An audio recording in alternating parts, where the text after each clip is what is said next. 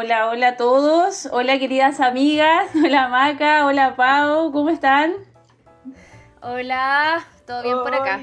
Qué bueno, bien, Maquita. Mucho ánimo. Oye, chiquillas, les tengo que contar algo muy, A ver, cuéntanos. muy interesante. El otro día me llegó un mensaje muy bonito eh, y lo quiero compartir también con los auditores porque para nosotros también es un agrado saber que nos escuchan y que realmente nuestra, nuestros capítulos están llegando a, a distintas partes de, no solamente de Chile, sino que distintas partes también del mundo. Y entre eso quería eh, enviar un, un saludo especial con mucho cariño a alguien que, nos, que está pendiente, pendiente, muy pendiente todos los, todos los eh, meses de, de poder escuchar un capítulo nuevo. Y él es Ah, Sebastián. ¿tenemos fan? Ah, Eso. Muy lindo, muy, muy ¿Cómo se hermoso llama? él. Se llama Sebastián Ignacio Carrasco Lee.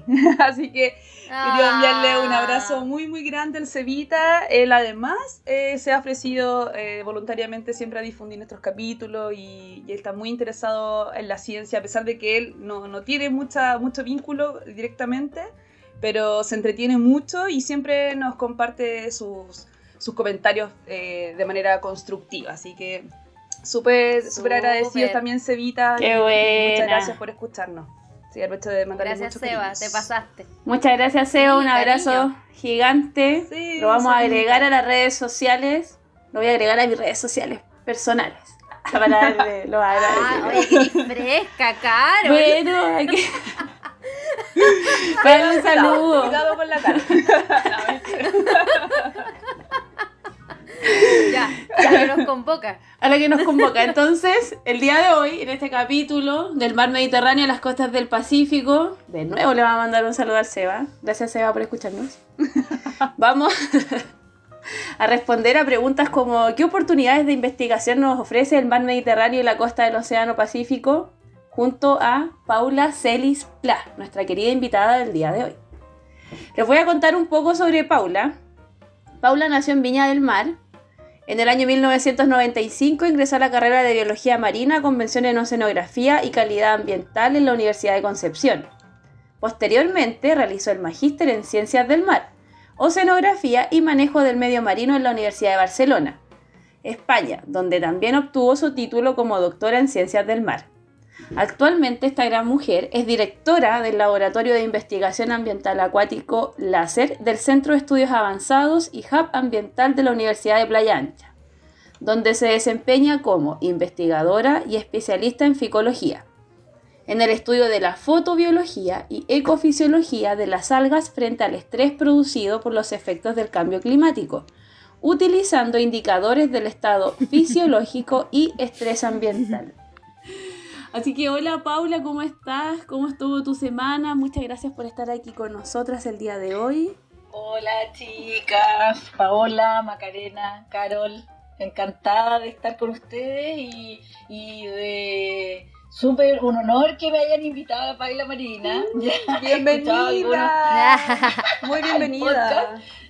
Gracias, he escuchado algunos capítulos que ahí me había comentado la Maca antes y de algunas otras colegas eh, contemporáneas de la U de Conce, amigas también, que han estado invitadas anteriormente. Y nada, súper, súper contenta y de poder conversar un rato con ustedes. Oye Paula, para comenzar y ir directo al grano con lo que está pasando hoy en día en nuestro país. Yo te quería preguntar eh, tu opinión sobre el último informe sobre el cambio climático del grupo intergu- intergubernamental del- de expertos sobre cambio climático, valga la redundancia. ¿Y cómo crees tú que se viene el panorama para las ciencias oceanográficas y de cambio climático en este escenario? Bueno, el informe es bastante lapidante en cuanto a- a las últimas estadísticas y los últimos datos que se han entregado por los colegas científicos a lo largo de todo el mundo. O sea, eh, nosotros estamos, estamos recibiendo un calentamiento acelerado, ya, en donde ya sabemos que estamos por sobrepasar los 1,5 grados de temperatura a nivel global, ¿cachai? Algo que no, no, no es eh, muy, eh, muy positivo, si lo queremos ver así, para principalmente nuestros casquetes polares, aumento en el nivel del mar, pérdida de, de hábitat y pérdida de biodiversidad asociada al hábitat que se pierde, ¿ya?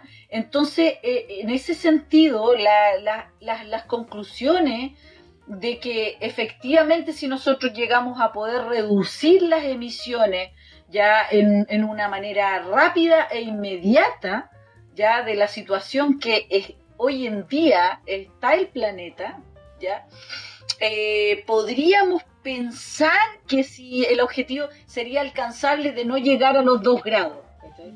en las próximas décadas, pero, pero se hace un objetivo inalcanzable si, si las emisiones de CO2 no, no, y, de, y, de gases de efecto invernadero no son drásticamente disminuidas hoy.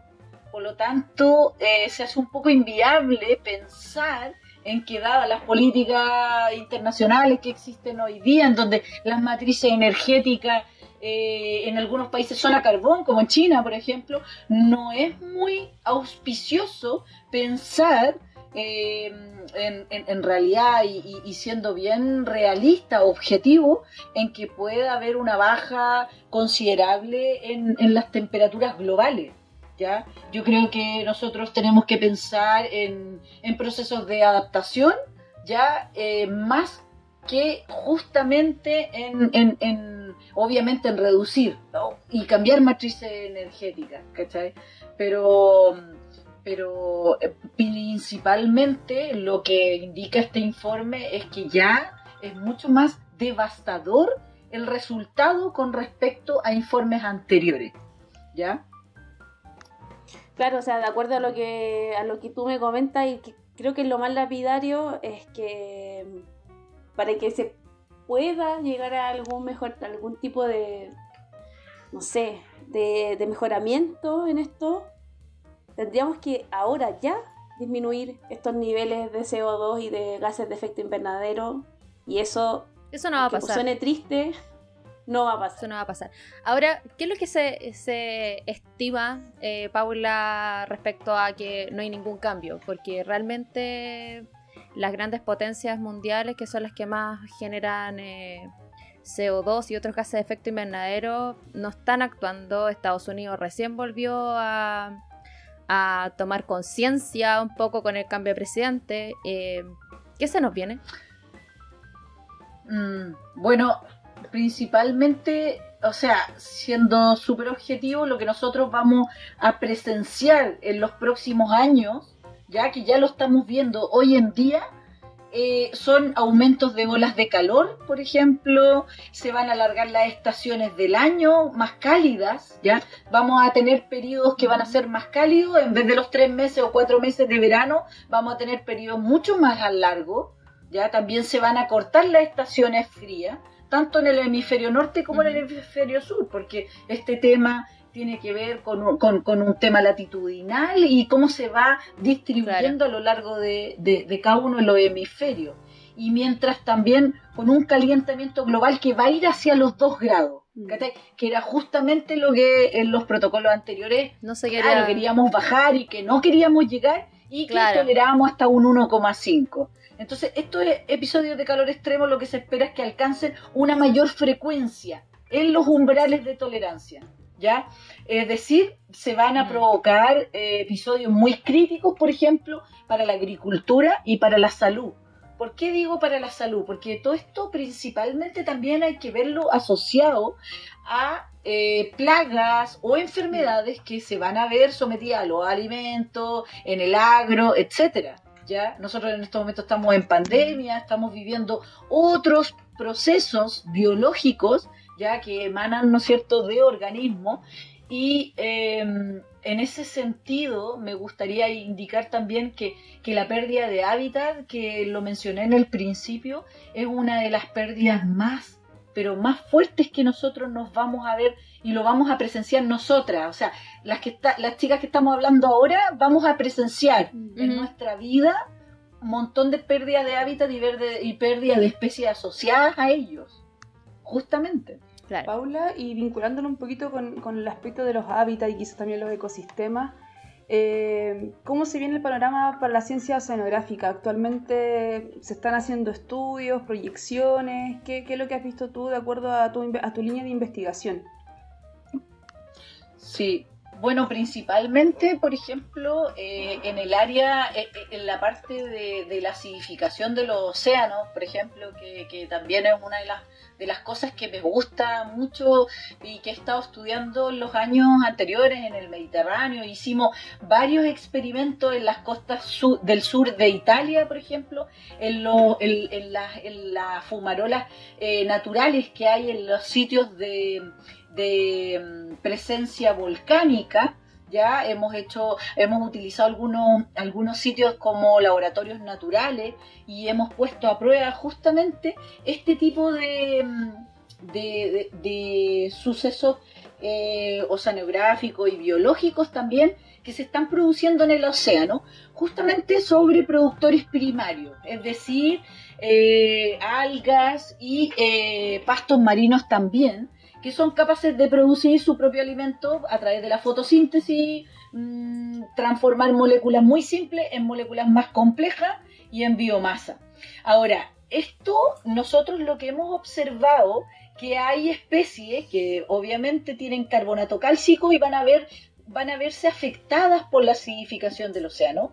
Y por otra parte, hay especies que, si bien, em, claro, pertenecen a una morfología más blanda, sin presencia de carbonato cálcico, van a verse un poco más favorecidas por la acidificación del océano, ya que son capaces de capitalizar más el carbono e incorporarlo en su proceso de fotosíntesis.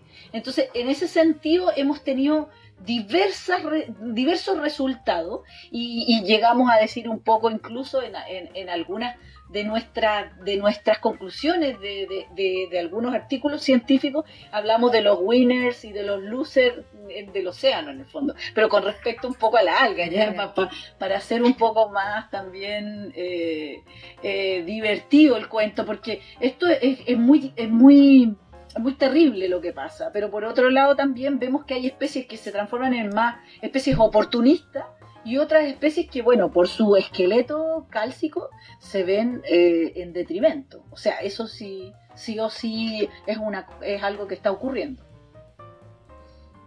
Y esto tiene inferencia, me imagino, en toda la trama trófica. Por supuesto. La persona que no trabaja en esto, como que lo entienden. ¿Qué le podría afectar a él o a la población este tipo de cambios? Bueno, justamente lo que hablamos un poco antes, la pérdida de biodiversidad asociada a estos eventos climáticos trae consigo que todas las especies asociadas a la cadena trófica en el océano, en donde los productores primarios voy un poco más hacia atrás, son el primer escalafón de esta cadena trófica y proveen de alimento, refugio, ya albergan un montón de servicio ecosistémico a otras especies.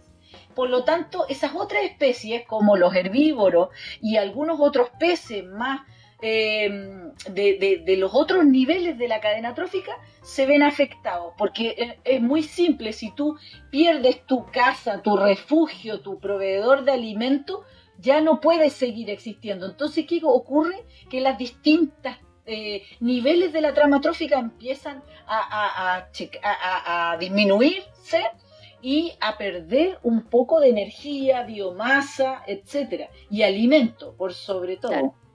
Oye, a mí me llama bastante la atención también eh, cómo, en este caso que mencionaba la Carol en la pregunta, ¿cierto? Habla del IPCC, cómo también este panel intergubernamental de expertos en cambio climático también tiene una incidencia muy importante en las políticas públicas. Y a ese ya te quiero llevar, Paula, ahora con como quizás hablando ya a un nivel más local, ¿cierto? Hablando a un nivel nacional. Eh, ¿De qué nos sirve tener tanta información científica?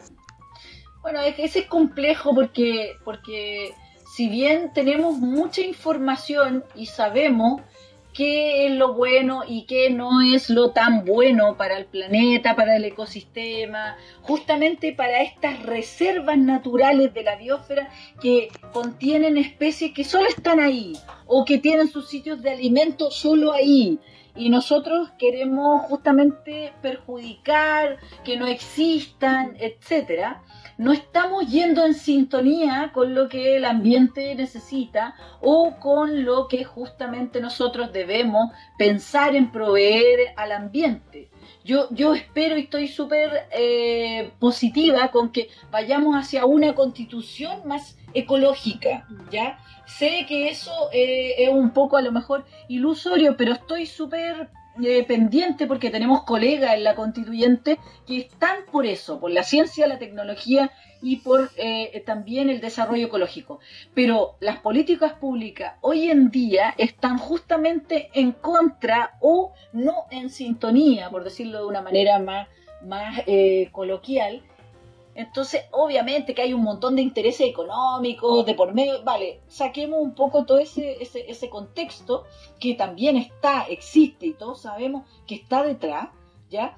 Em, deberíamos ir hacia otro lado, ¿ya? Eso todavía no se entiende, no se logra, em, no, no, no, no pensamos en, en, establecer de una vez por todo el cambio de las matrices energéticas, cuesta mucho hacer entender el cambio, pero bueno, yo creo que tenemos que ir hacia allá y una de nuestras herramientas hoy en día es la, la, nueva constitución. ¿ah? Yo lo veo un poco así, mm, más o menos eh, eh, es, lo que visualizo, porque las leyes que están en el Congreso en este momento, todas activas, las que nosotros tenemos en nuestra constitución, no avalan el medio ambiente. O sea, no, no, por, por, por ningún lado que tú fomentas las zonas de sacrificio, la extracción, son, son extractivistas, estamos extrayendo todo el norte, todos los, los minerales de una manera sin control. Entonces, por eso que hay muchos puntos en donde uno se pone a reflexionar y llega a determinar que esto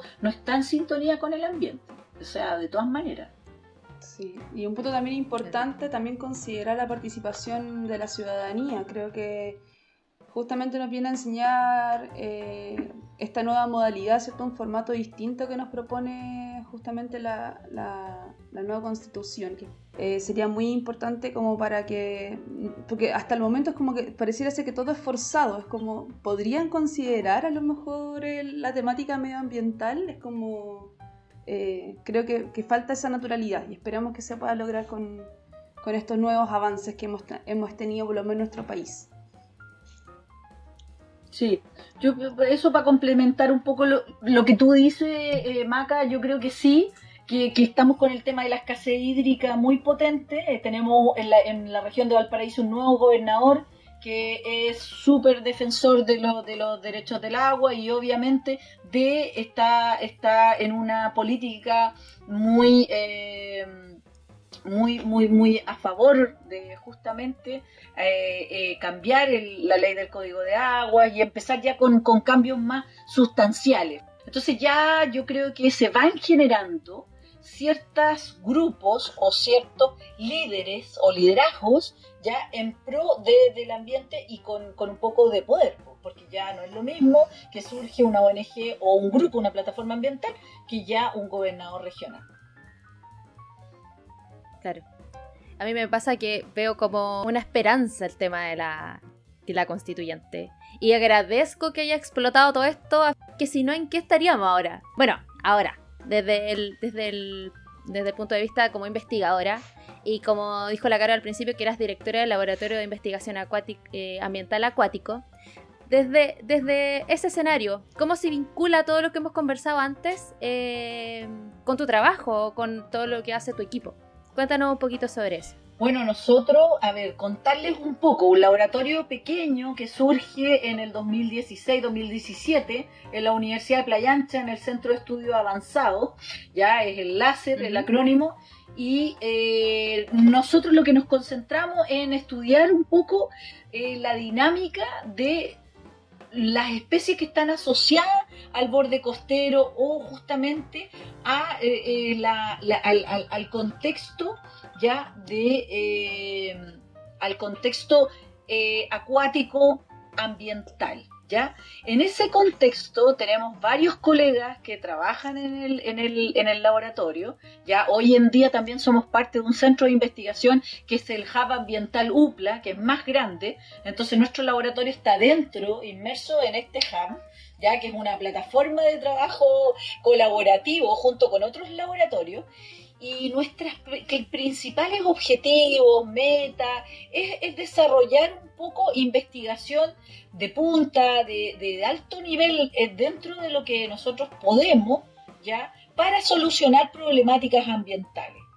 Ya desde temas de cambio climático, bioindicadores, metales pesados, contaminación por metales pesados principalmente. Ya tenemos algunas cosas en Quintero Puchuncaví, eh, zonas de la quinta región, otros puntos de muestreo en la Antártida también, donde trabajamos netamente en cambio climático, ¿ya? Y hemos ido desarrollando distintos eh, proyectos que nos han llevado satisfacciones muy, muy lindas y resultados muy concretos y muy interesantes. ¿Ya? en donde hemos, hemos podido ver, siendo un laboratorio muy jovencito, como les decía, hemos visto eh, justamente como, eso eh, ha permeado los estudiantes que hemos tenido o que tenemos actualmente, ¿ya? Y como todo eso ha logrado entregar también un cierto eh, output a través de artículos científicos, que también todos los colegas nos gusta contar un poco lo que hacemos y una forma de contarlo es a través de los artículos científicos. Entonces eso también nos, llena de orgullo porque tenemos varias contribuciones que son interesantes, que han sido bastante citadas y, eso eh, nos trae nos trae mucho mucho orgullo también de decir que que, podemos, que podemos desde una región, una universidad regional más pequeña, no estamos en, en, Santiago ni centralizados, que eso también hacer ciencia de frontera desde regiones es difícil y se intenta, se lucha con los recursos que tenemos y todo, pero se puede. Entonces, en ese contexto también nosotros vamos un poquito ahí como, como quien dice la pelea y todo, pero, pero súper bien, súper bien, ha sido, ha sido una experiencia muy, muy, muy bonita. Y como les contaba, somos parte de algo más grande que, que es este laboratorio más grande, este centro de investigación que estamos que estamos consolidando en estos años eh, con 17, 18 investigadores pero que es el hub ambiental. Entonces, nuestro laboratorio, que es más pequeñito, ya se une a todo este, a todo este centro y, con otros laboratorios más. Entonces, estamos como con un trabajo colaborativo, compartiendo equipos, compartiendo laboratorios, espacios físicos, porque también mm, todos los que pertenecemos tenemos una visión mucho más colaborativa de la ciencia en donde no compro solo el equipo para mí, porque lo, no, lo comparto con el otro y, vamos un poco trabajando en este sistema de eh, tú puedes trabajar con mis cosas también. O sea, en el fondo es eso. Ya, y yo tengo algo que no lo tienen otra, otros colegas, lo pongo a disposición, eh, un equipo X en un laboratorio para que todos lo usen, ¿no? Y punto. Entonces, eso también es súper interesante porque es una cosa que se está desarrollando en la universidad y, le hemos puesto harto esfuerzo un poco desde las ciencias ambientales, eh, con el doctorado interdisciplinario en ciencias ambientales, que aprovecho de pasar el reclame también porque soy la directora del programa. Así que aprovecho de pasar el, reclame. No, no, no. Y, y bueno, haciendo muchas cosas, pues, un poco por ahí, pero, pero súper, súper contento en realidad. Oye, oye Paula, y así como más en específico, eh, dentro de todo lo que hace tu laboratorio, tienen como, obviamente trabajan por el cambio climático y demás, eh, pero desde una mirada más bien ecológica, genética, eh, biogeoquímica del océano. Cuéntanos un poquito más como en detalle sobre la investigación. Sí que se puede, me imagino. Por supuesto, no, por supuesto. Tenemos varias líneas, varias líneas de investigación. Lo que pasa es que nosotros nos, nos, planteamos justamente trabajar con los organismos desde eh, distintos niveles de organización, es decir, desde lo fisiológico, bioquímico y molecular. Entonces tenemos distintos colegas que trabajan en distintas disciplinas y tratamos de trabajar de esa manera más integradora, interdisciplinaria, para poder lograr investigaciones que sean más completas. ¿Ya? Entonces, en ese contexto, eh, por eso como les contaba que, que hemos logrado contribuciones en la Antártida y todo bastante entrete, porque Sí, sí. justamente Sí, sí, porque, hemos logrado hacer eso, hemos logrado... porque es súper amplio lo que has Claro, mencionado. hemos Así como logrado- hablaste de Italia y de Antártica. Hemos- hemos- estamos, estamos entretenidos. Bueno, yo, claro, hace unos años, cuando estaba en mi doctorado, ahí estuve en los mares del norte, en, en- en el Mediterráneo principalmente, en el Atlántico también, y luego ya cuando regresé a Chile, eh, ahí ya, bueno, nuevamente en el Pacífico. Y también en la Antártida. Entonces, claro, este, este tema de los laboratorios naturales es una, es una iniciativa que, que a mí por lo menos me fascina, la he encontrado muy atractiva siempre, ir al terreno o ir al campo para poder realizar tus propias eh, aproximaciones ecológicas que tengan la mayor eh, representatividad con lo que tú haces ¿cachai? y que tenga la mayor fideli- fidelidad con los datos que tú entregas. Entonces, ¿qué mejor que trabajar en laboratorios naturales, en donde tú puedas ir y replicar tu experimento en el, el- el- el terreno, en las condiciones prístinas de la Antártida, entre comillas, que bueno, eh, es uno de los continentes ya no, el último que nos va quedando más, más prístino, ¿ya? Y en ese contexto hemos ido desarrollando estas investigaciones con estas miradas de, de- integradoras de, obviamente, desde la fisiología, desde la bioquímica y los análisis moleculares, en, en realidad, que es lo que nos ha llegado también a, a fortalecer el trabajo más con una mirada integradora, diría yo, porque interdisciplinaria, pero bien integradora también. Claro.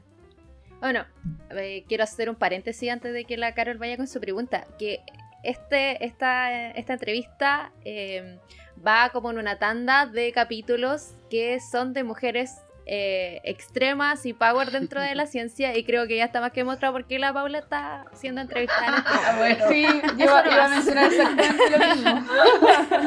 Nos pasamos al Mediterráneo, al Pacífico, al Pacífico, la wow. Sí. Bueno, bueno, era cuando usted era más chica ¿ah? también. ¿ah? No, Han pasado unos años. yo creo que eso no se pierde. Bueno, eso, de todo un poco. Pero tenemos de todo un poco y es lo que nos va entreteniendo. Y yo creo que un científico esto tiene que disfrutarlo mucho y, y- y ser muy feliz con lo que hace, porque, claro, uno sacrifica muchas cosas de su vida para poder hacer eh, lo que le gusta, po. justamente esto. Claro. Además que debe ser súper entretenido. Sí, súper entretenido. Yo lo paso Sí, súper bien. Sí. O sea, de más, po. si vais de Antártica a Italia, O sea, yo voy feliz. O sea, la isla Eolis, donde está el Etna, que estaba en erupción ahí al lado. Bueno, yo estaba en Vulcano, en una isla más pequeña al lado, pero, pero el Etna, pasábamos por al lado del Etna súper. Y, y en estos aliscafos que son como estos barquitos que casi que vuelan por arriba del agua. No, muy entrete, muy entrete. Hay, hay experiencias que uno disfruta más que otras, obvio. Y, y también buceando todo el día, o sea, es impresionante, entrar a las 8 al agua, salir a las 8, Qué buenísimo. agota mucho, pero también es muy interesante y es muy entretenido. eh, En un momento ya, claro, el, el traje buceo del cuello hasta las manos, lo que más tienes perjudicada es la piel de la cara y la piel de las manos. Entonces, eh, son cosas como más graciosas. Se, se te olvida poner el bloqueador, obvio, o sea, todo el rato. Estáis dos semanas dentro del agua y es como el último día te acordaste que tenías que poner el bloqueador y bueno, y, y ahí se nota un poco más el crecimiento acelerado de la edad. Nos falta, nos falta. Oye, oye, pa oye, Pauli, ¿tenía alguna, alguna, una- alguna, yo sé que no está en la pauta, perdón, eh, experiencia extrema que nos queráis compartir, así como que sea como divertida o, o no sé, al borde de la muerte, no sé, algo como, como que no se te haya podido olvidar todas esta trave- estas travesías? Bueno, de todo, nos ha pasado de todo. No tengo así como experiencia, ahora que estaba tratando de pensar, así como una tan al borde de la muerte, no, pero por ejemplo, a ver, algo, algo así bien, bien, nunca tanto, pero imagínense, estrecho de Gibraltar, península ibérica, ya, estrecho de Gibraltar, Isla Paloma, es un punto en el ahí, en el límite, límite del estrecho de Gibraltar. Es un sitio protegido en España y eh, ahí hay algas que vamos a sacar o que íbamos a sacar hace unos años atrás, bueno, y, dos por tres también con, mi profesor y todo. Eh, siempre que viajo vamos, hacemos algunas tomas de muestra en algunos lados. Y este sitio particularmente porque el estrecho de Gibraltar, ustedes comprenden, es cuando el Mediterráneo se abre al Atlántico, o sea, hay un rollo ahí de mar, intercambio muy fuerte, corrientes que son muy fuertes, ¿ya? El mal del alborán justamente genera unos, unos, unos, unos eh, giros que son muy potentes. Ya, entonces, claro, eh, sacar algas ahí es como un poco más que el Pacífico, para que se hagan la idea, con marejada, pero un poquito más. Entonces, claro, nos tocaba ir a sacar ese. Y, y, esto es como una islita que se conecta con la península, pero queda al otro lado. Entonces hay que cruzar, además está utilizada eh, como un refugio de eh, personas indocumentadas extranjeras que llegan a la península, por lo tanto se mantienen ahí un tiempo y luego se eh, repatrian a sus países de origen. ¿ya? Entonces está con policía eh, policía de, resguardo, etcétera. Hay que pedir permiso, es todo un rollo. Ya llegamos y claro, ahí sí casi nos lleva unas olas muy fuertes una vez, recolectando alga en el intermareal, nada muy así escandaloso, pero sí fue complejo. Eso tengo un recuerdo leve, así, que de mucho, de mucho, y, después veníamos de regreso y más encima el policía nos invita a tomar café, que pasemos a la oficina y, que, nosotros muertos de frío ya queríamos puro irnos y era como teníamos que hacer un poco de, conversa, de entretención, sí, porque era parte de eso. Entonces, claro, esas cosas son como, como graciosas, después uno se ríe. Y bueno, otros buceos también, cosas heavy en, en, el Atlántico, en, en, Inglaterra también, pero, pero todo, todo un poco el terreno yo, yo lo veo siempre con bastante, me lo tomo con bastante tranquilidad, porque todo el terreno en general uno puede tener situaciones muy complejas, muy complejas de repente. Lo interesante es tener esa rapidez mental para reaccionar. Te estáis cayendo y, y tenéis que ver de dónde te vas a filmar. O sea, es, así de simple. Tenéis que ser a todo terreno. Viene la ola. justamente... Sí, viene la ola. Sí, Oye, Paula, ¿y en la Antártica alguna anécdota? ¿Tuviste la oportunidad así de, ir a muestrear directamente? ¿Cómo, cómo lo hacen con, todo lo que tú describiste de lo que realizan en el laboratorio? ¿Ustedes eh, también trabajan como directamente en la península? ¿Se, tienen que a lo mejor mover en bote? ¿Cómo, cómo es su trabajo? Mira, nosotros eh, hacemos eh, las veces que hemos ido, eh, teníamos programado, eh, primero nosotros eh, vamos a Isla Rey Jorge, en donde está la base Escudero, ya para que ustedes se hagan la idea, donde al lado está la Villa La Estrella, está justamente que es la, Armada, la, la FACH, y al lado está la base Escudero, que es la base del INACH, administrada por científicos, ¿ya? Entonces, en esa base realizamos los experimentos y tenemos un punto de muestreo como a dos kilómetros que tenemos que ir en Zodiac normalmente, em, cerca de la base uruguaya que se llama Punta Artiga. Y ese es nuestro punto de muestreo en donde una plataforma rocosa maravillosa que hay muchas especies de las algas con las que trabajamos. Y y es muy interesante porque, claro, la baja marea tenemos que ir las semanas de baja marea a recolectar las algas porque ya tenemos una baja espectacular. Si no nos tocan en enero o febrero los meses que se puede ir unas bajas buenas es más complicado. Entonces uno se coordina un poco con las bajas y todo. Y luego transportamos ese material a la base para hacer los experimentos en la base. También hemos hecho cosas en terreno durante el día, pero tiene que ser todo muy rápido, porque también hay, cierta cantidad de frío, que bueno, vas bien equipado, vas con primera, segunda, tercera capa, pero igual eh, no es tan tan así atractivo quedarse tanto tiempo fuera, porque en realidad nuestros experimentos se los realizamos en cámara, de cultivo en piezas frías que esa pieza está en el primer piso de la base.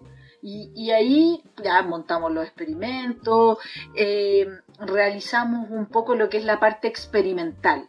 Luego las muestras como, como son análisis bioquímicos y moleculares, principalmente se, se congelan en nitrógeno líquido y viajan con nosotros en dry shipper por, por vuelo acá a, a Valparaíso. Ahora, hay algunas medidas fisiológicas que son in situ, que esas sí las hacemos en el laboratorio y en el terreno, que es para medir principalmente la actividad fotosintética del alga. ¿ya? Y poder establecer justamente su productividad, su fotoinhibición con el sol, la ultravioleta, etcétera, ¿ya?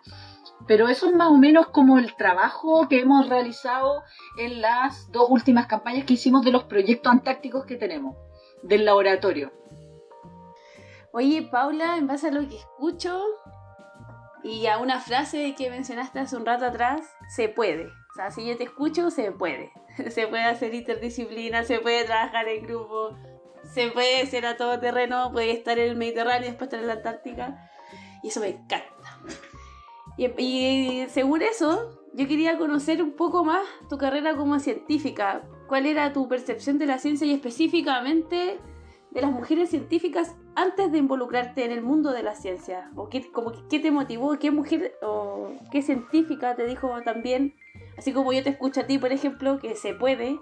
¿Cuál fue la que a ti te dijo, oye, sí, tú puedes? Sí, yo, yo, eh, mira, primero, para serte súper sincera, yo eh, cuando dije en mi casa que iba a estudiar biología marina, a mí como que me miraron raro y me dijeron, ¿qué es eso? O sea, yo creo que muchos nos pasó eso a todos.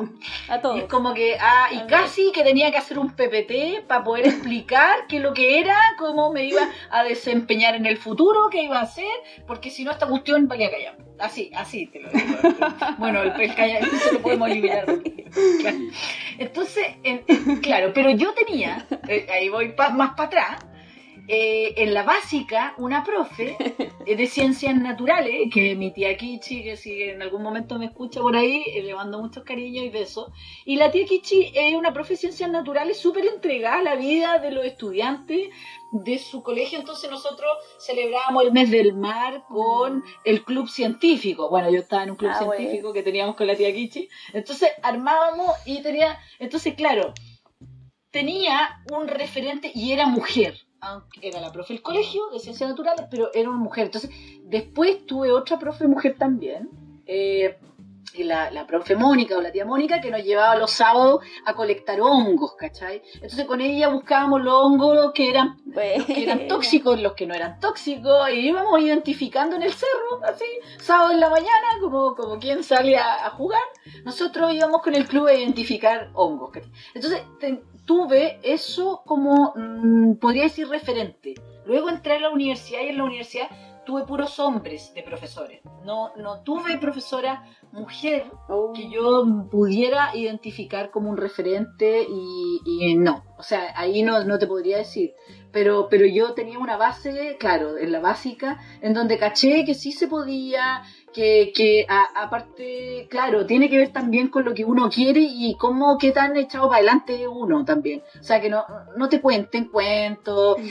Eh, yo hoy en día, por ejemplo, participo mucho en, en Explora y trato de participar mucho incentivando niñas, porque sé que lo tienen todo en contra y que ya ahora es como un poco más común y se habla. Pero cuando uno era chica, lo tenía todo en contra, ¿cachai? Porque nadie te hablaba de esto, nadie te decía. Yo entonces mi, mi, mi primer microscopio que está por ahí atrás, no sé si se alcanza a ver por el otro lado, ahí, uno chiquitito, negro, ya, eh, así diminuto, lo pedí para un cumpleaños y me costó mucho que me pescaran para que me lo regalaran, ¿cachai? Entonces era como que era un microscopio.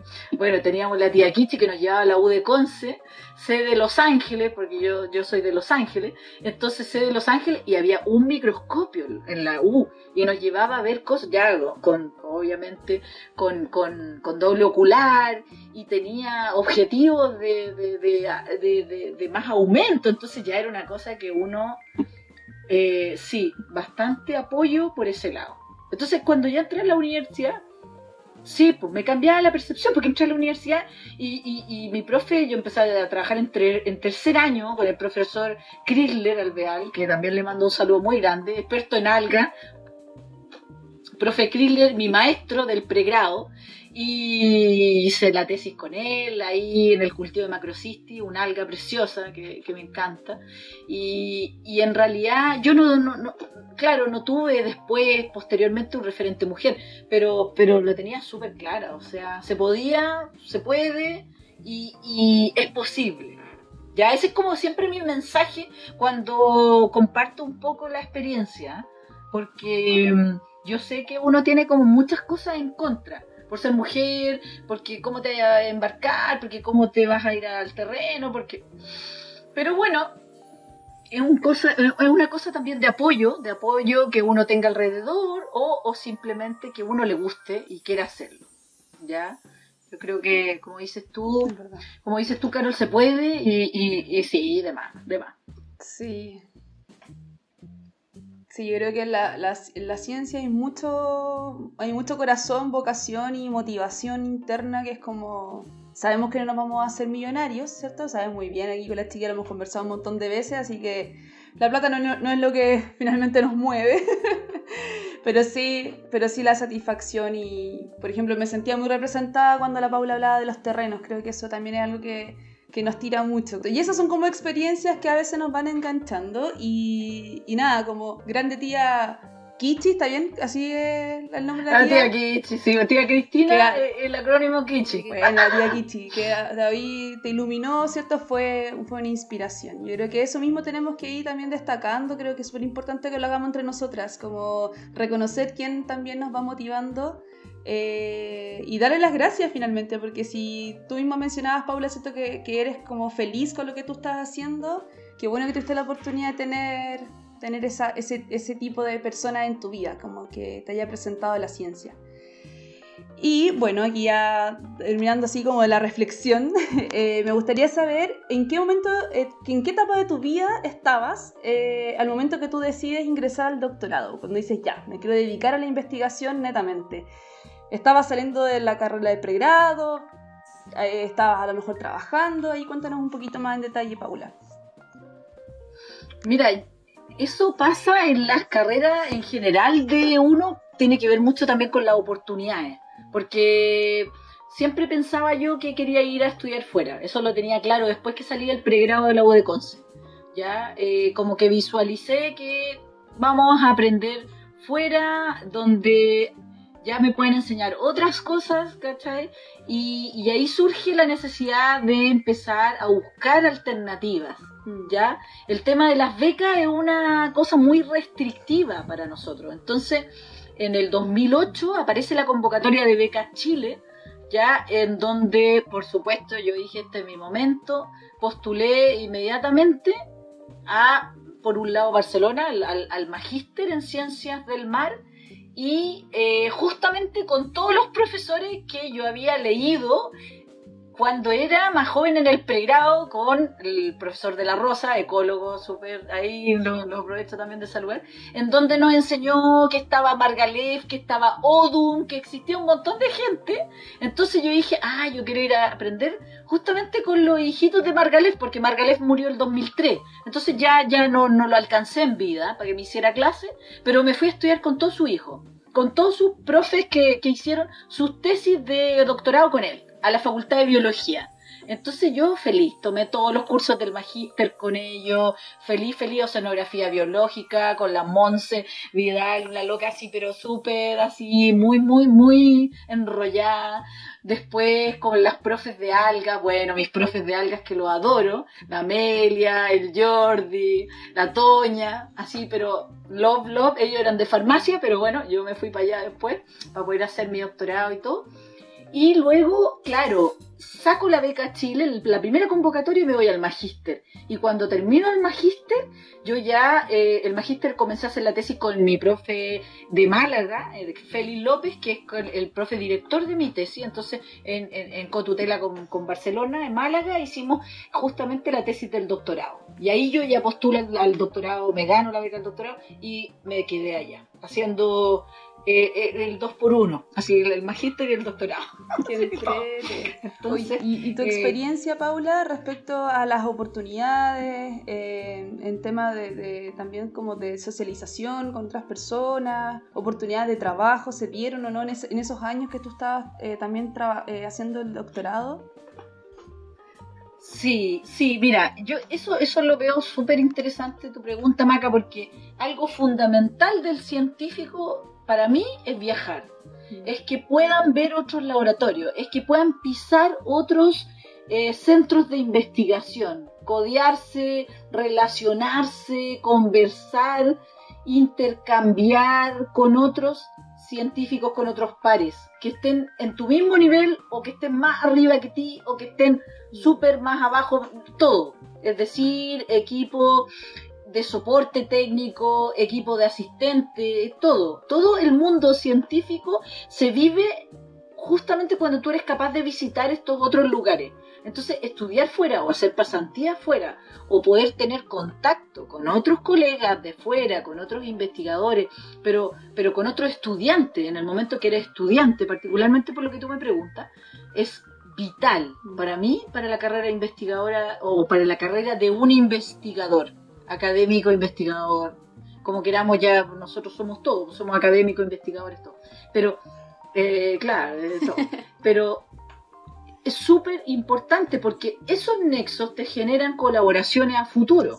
Y justamente esas colaboraciones son las que te permiten encontrar, eh, relacionarte con profesores que luego te recomiendan, que luego te generan ayuda para justamente insertarte o poder lograr justamente un espacio pequeño en, en, el mundo científico que, que, es tan pequeño también. Y, eh, y es con 0,39 del PIB en Chile no hacemos nada. O sea, eso es lo que se destina a ciencia en Chile. Entonces, mmm, si lo pensamos así, eh, claro, nos vamos un poco para abajo.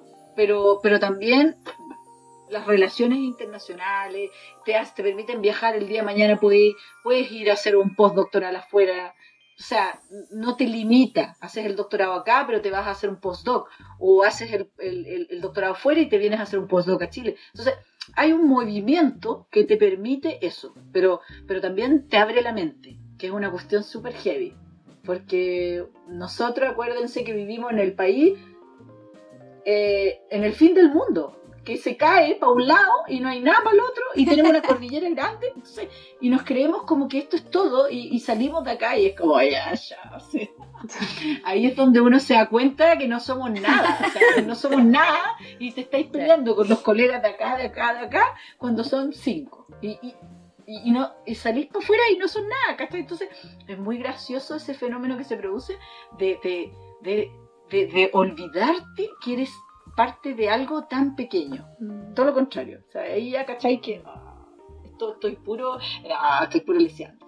Pura motivación este, este capítulo, qué bacán. Ahí tomando nota. Sí, sí. Oye, oye, sí, eso iba a comentar justo Maca, bueno, todas.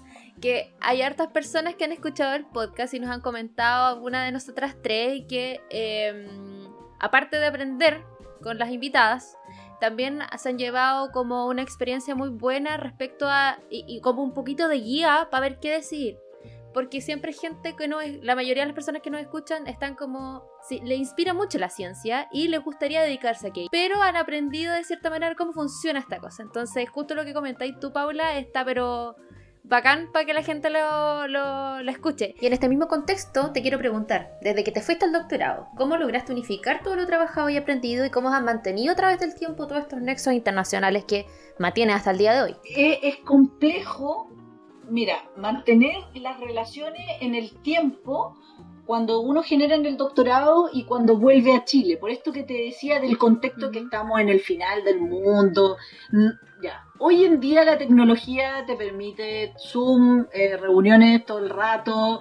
Yo, claro, me junto, no sé, mañana a hablar de un paper con mi profe que está en España y da. Y, no tenemos problemas, o tenemos los checos que por otro lado hemos sacado algunos artículos con ellos y estamos trabajando, entonces la, la tecnología te permite mantener esa comunicación.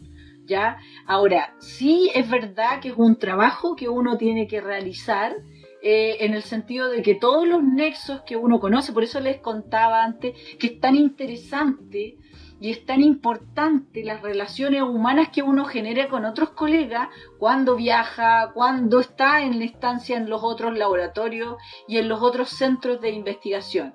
Ese nexo y esa conectividad hay que mantenerla en el sentido, obviamente, de generar también productos científicos que a ti te permitan relacionarte con los colegas, es decir, no sé, postulaciones a proyectos, un poco creo que iba como por ahí, Paola, ¿cierto? Tu, tu pregunta, cómo mantener ese contacto. Yo lo veo un poco así, invitar, eh, conectar a los profes que fueron tus profes, cuando hiciste el doctorado, luego lo que uno normalmente hace es que los invita a sus proyectos, por ejemplo, yo ahora justamente hace poco eh, soy parte del equipo internacional de investigación de un proyecto europeo que es de mi profe en España y soy parte del equipo investigador. Yo ya ahora, como ya, ya no soy doctoranda, soy doctora, entonces subí un poquito y ya ahora me invitan como parte del staff. Entonces también esas cosas son interesantes. Un proyecto entretenido, bacterias y algas, que vamos a sacar algunos extractos naturales y cosas, pensando justamente en temáticas mucho más más futuras de incorporar en, en, cremas, de fotoprotección, etcétera, porque trabajamos un poco ligados a, este rollo con la radiación ultravioleta, producto también de, de, un poco de, de, lo que causa en los seres humanos el daño por, por el cáncer, ¿no es cierto? Y el, el daño de eh, la no protección eh, UV frente a la radiación UV. Entonces estamos con varias cosas que a mí me resulta muy atractivo y muy interesante en donde se puedan establecer estas conexiones y mantenerse en el tiempo. ¿ya? Eso es como súper interesante y súper importante, pero también depende del trabajo que uno realice, porque no se mantienen solas. Sí. Paula, y a, veces, no sé si estás en esa situación o no, pero eh, lo que están haciendo en el Mediterráneo, que tú estabas comentando que estás trabajando en este proyecto, ¿Se ¿Están midiendo las mismas variables o son cosas distintas? Y continúo con mi pregunta, si son las mismas variables, las condiciones, estoy preguntando para las personas que están fuera del área de la escenografía, ¿es muy distinta las condiciones que uno observa en el Mediterráneo versus lo que uno observa en el Pacífico? Como son, ¿Nacen preguntas distintas en, en ambos ambientes, pensámoslo de esa forma? Claro, en ese contexto, bueno, yo ahí tengo como un poco más de, de ganar, por decirlo así, porque claro, justamente he estudiado todo el Mediterráneo y, y estudié las algas del Mediterráneo y estudié eh, las cistoseiras, que son como el símil de las algas pardas grandes, como el cochayuyo y tal, de nosotros, pero allá miden 30 centímetros, porque allá todo es chiquitito, ¿ah? para que se hagan una idea. Entonces es como divertido. Los grandes, eh, eh, los, los, grandes productores primarios allá son, un poquito más pequeños. Pero la respuesta, mira, las preguntas son distintas, te diría yo, y los enfoques son un poco disímiles, pero la orientación que uno busca y las respuestas que estos organismos te pueden entregar son muy correlacionables con lo que nosotros vivimos acá. Porque, por ejemplo, obviamente la latitud 37 eh, sur no es la misma latitud, las condiciones de la 37 norte. ¿Cachai? Porque estamos hablando de otras condiciones oceanográficas, de mm, oligotrofía eh, versus eutrofía, ¿cachai? De mares mucho más con nutrientes y con surgencia, mares que son mucho más pobres de nutrientes. Por lo tanto, hay, hay, hay diferencias que te llevan a preguntarte otras cosas, pero correlacionables completamente con lo que nosotros hacemos acá. Y eso es lo que nos ha llevado también a justamente cuando realizamos revisiones eh, de distintas, de distintas eh, respuestas bioquímicas y fisiológicas, buscamos un patrón común. Y eso es súper interesante, porque permite responder preguntas que son globales, más que locales. Y que eso es justamente lo que nosotros los investigadores buscamos en, los laboratorios naturales, en los mesocosmos o en los estudios de laboratorio. Responder justamente preguntas globales. Y por eso es tan interesante también esto de un poco globalizar tu pregunta ¿ya? Puede tener unas pequeñas diferencias, pero tú puedes llegar a, hacer un poco ese, esa, esa, mm, esa concatenación un poco de, distintas hipótesis o preguntas.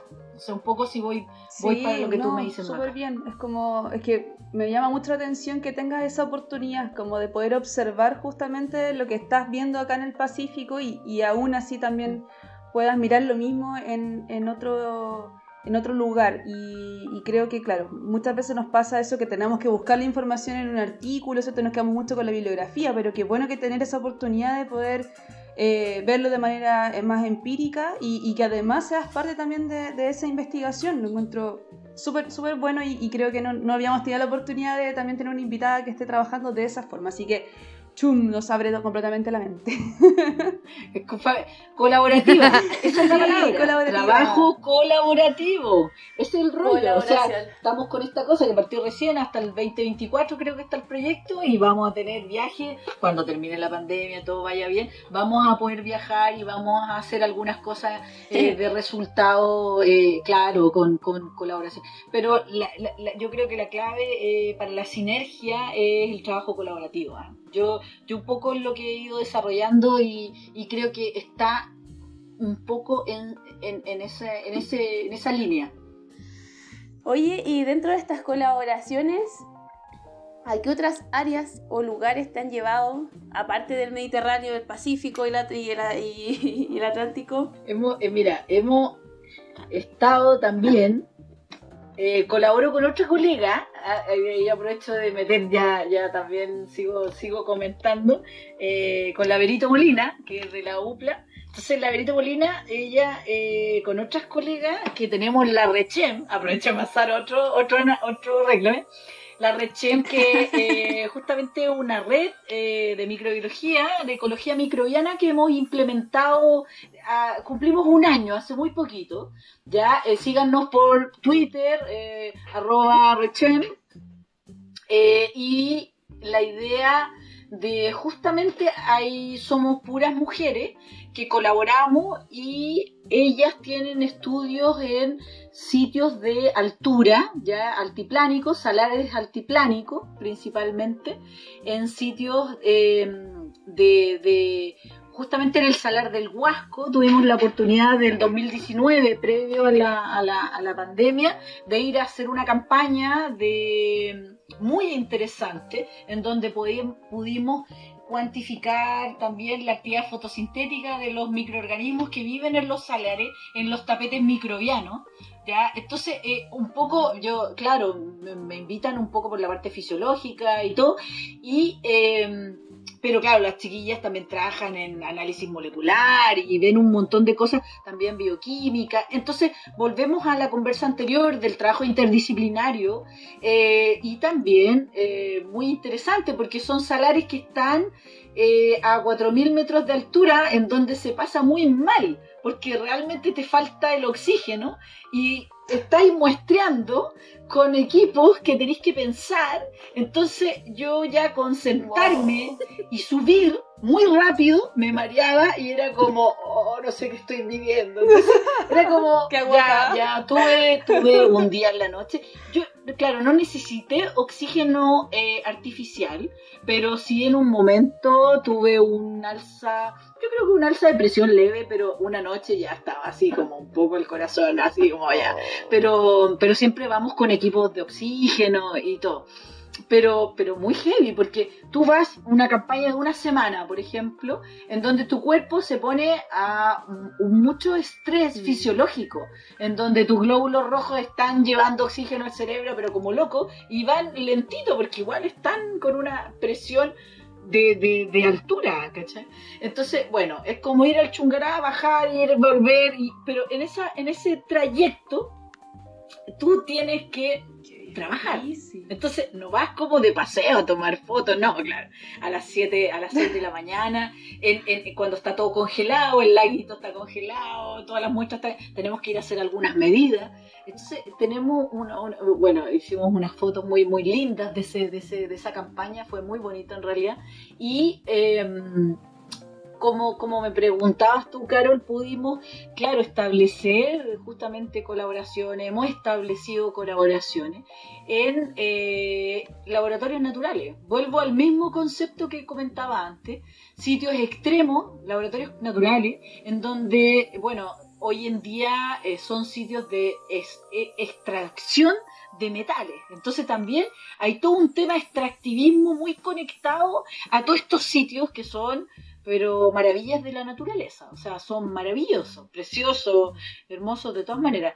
Pero bueno, también una de nuestras misiones es justamente descubrir las capacidades, el valor ecológico de estos ecosistemas para poder protegerlo en el futuro, porque no tienen figuras de protección.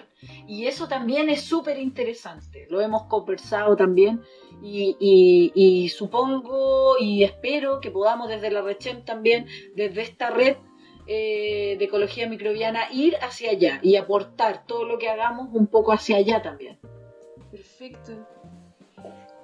Claramente hay que conocer para proteger. Si no sabemos lo que hay, no tenemos cómo eh, defender lo que queremos proteger. Paula, y, frente a qué factores eh, las, las quieren proteger específicamente, ¿Qué están estudiando como de estresores o impactos directamente.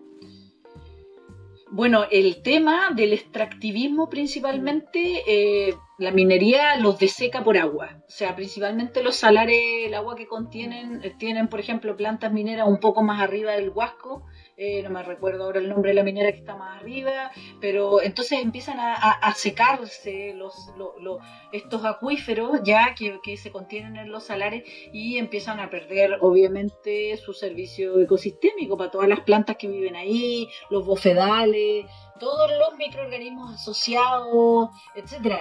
Es, muy, es muy complejo el tema del extractivismo, como también está pasando ahora en el salar de Atacama, por ejemplo. Eh, eh, son todos los salares en el fondo están siendo prospecciones mineras también para la extracción de metales.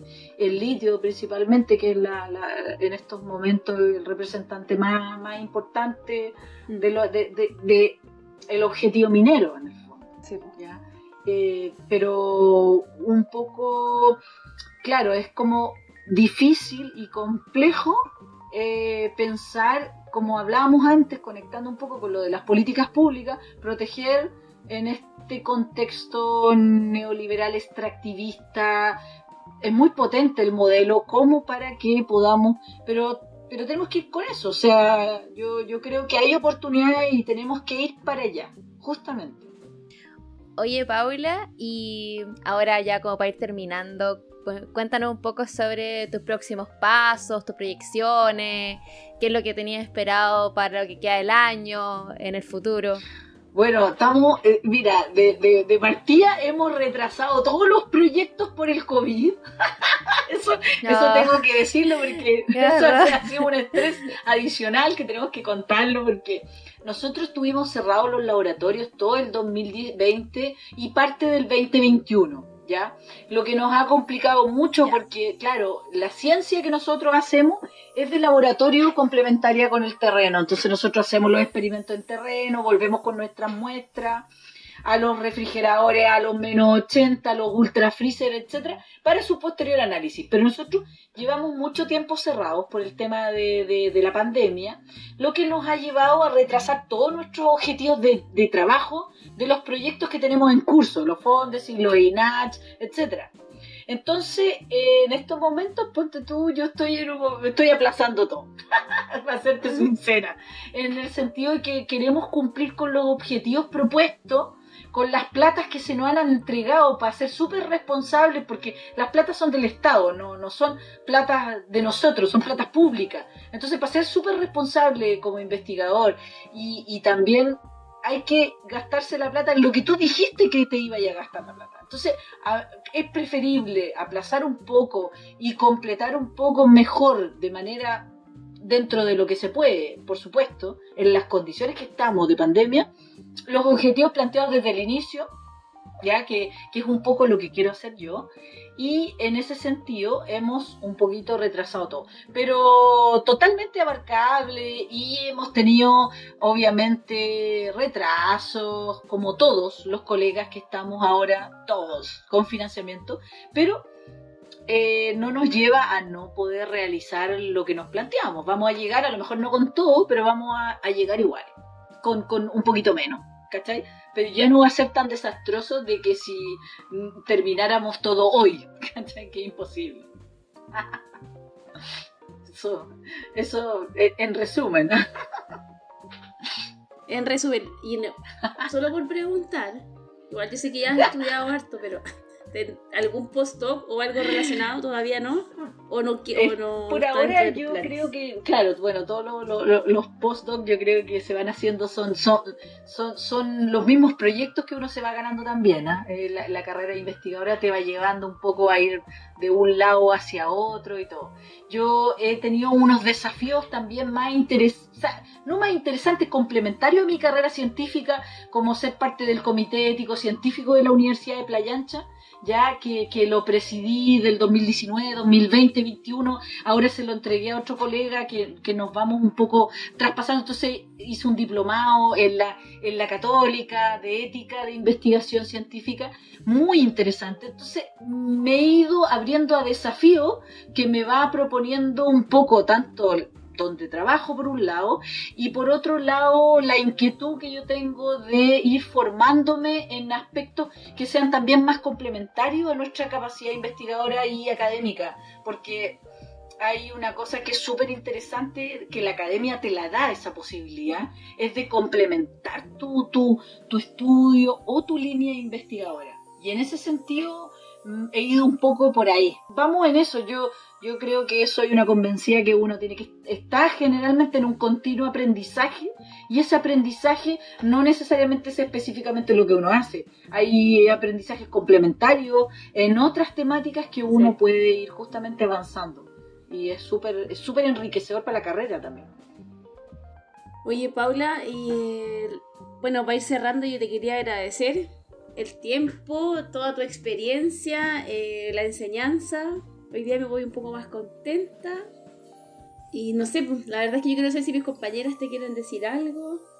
¿Tienen palabras? Sí, a mí me, gustaría agradecer ahí la, la, disposición y, y, debo confesar que la Paula fue súper también em, como entusiasta en también ofrecerse, porque ya no había escuchado, como ya había mencionado anteriormente, comentar que nosotros estamos hace poquito también comenzando a trabajar juntas hace tres años que más o menos ya molesté por primera vez a la Paula. Pero eh, nada, puras cosas positivas y desearte lo mejor, mucho éxito con lo que se viene eh, y espero ahí también apoyarte en todo lo que más se pueda. Así que muchas gracias. Muchas gracias. Muchas gracias Maca, Carol y Paola. Está muy, muy linda sus palabras, ¿verdad? igual te quiero agradecer personalmente que la, la, la, gentileza de darte el tiempo, de grabar con nosotras y, y nada, pues eso se condice con toda, la, toda tu experiencia y todo lo que nos has contado sobre tu visión sobre la ciencia, sobre la divulgación o todos los tipos de divulgación que se pueden hacer dentro de, lo, en lo que tú estás trabajando. Así que bacán. Agradecer igual que las chiquillas. Muchas gracias, chiquilla, y por la invitación. Y yo encantada de participar en la baile marina. Ah, Esto. Que lo encontré muy entretenido. Oye, con todas las personas que mencionó la Paula, yo creo que vamos, nos van a escuchar mucho este capítulo. Vamos. Oye, sí, cuando, cuando cuando le edite voy a anotar todos los hashtags. Hashtag Rechem. Hashtag actuemos por el planeta hoy. Hashtag FAE. ya sé. la tía Kichi. Oh, no,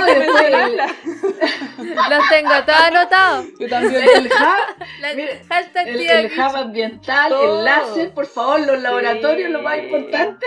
los nombramos todos. Todas las colaboraciones. Todos, todos, todos. Súper, súper. Sí. Bueno, y después de todas estas colaboraciones, queremos despedirnos y que tengan una buena semana. Chao, chao. Chao.